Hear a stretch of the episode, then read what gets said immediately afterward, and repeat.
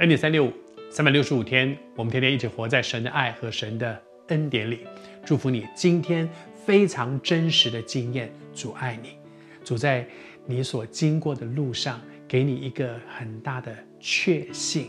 那个确信就是你确知主与你同在，他的恩典够你使用。我们都渴望每一天活在神的爱和恩典里面。也求主帮助我们，照着神属灵的次序来过日子。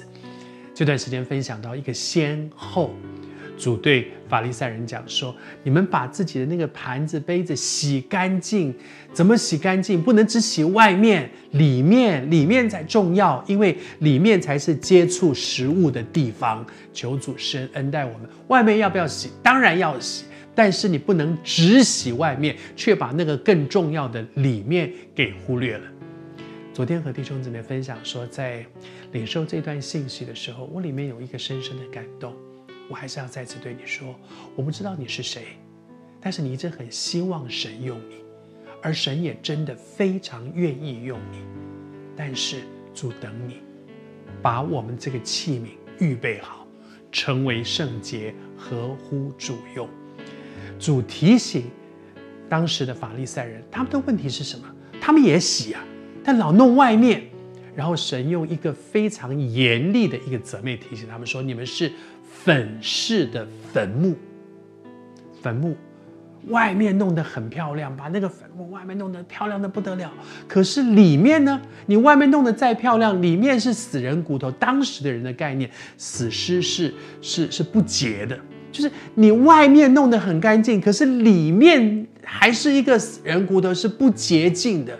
我们的里面有没有些什么样的不洁净呢？我自己在分享这段信息的时候，就是神在提醒我说：“寇少，你很忙啊，我每天都真的是很忙。可是神说你在忙什么呢？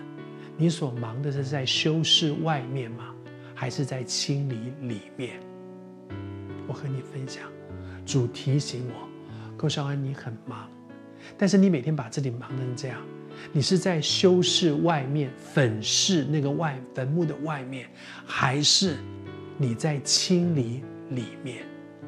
很显然的，主更在乎的是我里面有没有被清理干净，而不是外面弄得够不够漂亮。